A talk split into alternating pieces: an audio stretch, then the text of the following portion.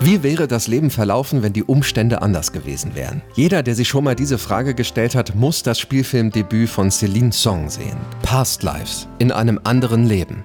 Ein großartiger, erfrischender und wunderschöner Film über Liebe und noch mehr.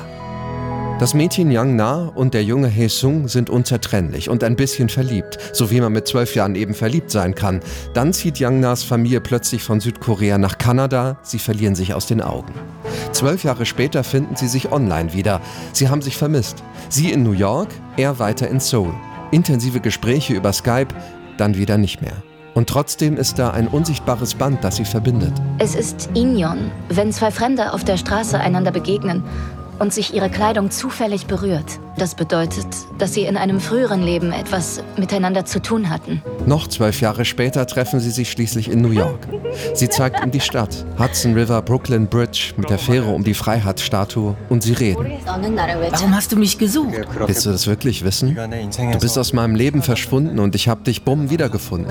Und warum? Keine Ahnung. Bei der Armee musste ich immer wieder an dich denken. Verstehe.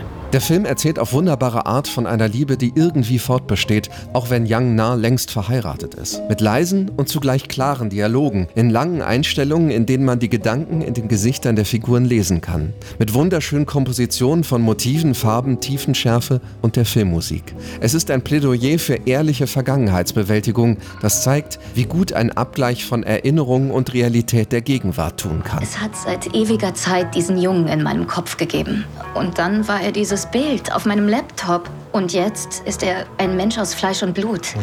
Wären wir ein Paar geworden? Hätten wir uns getrennt? Hätten wir geheiratet? Eigentlich ist zu langes Nachdenken über diese Fragen ja sinnlos. Nicht in diesem Film.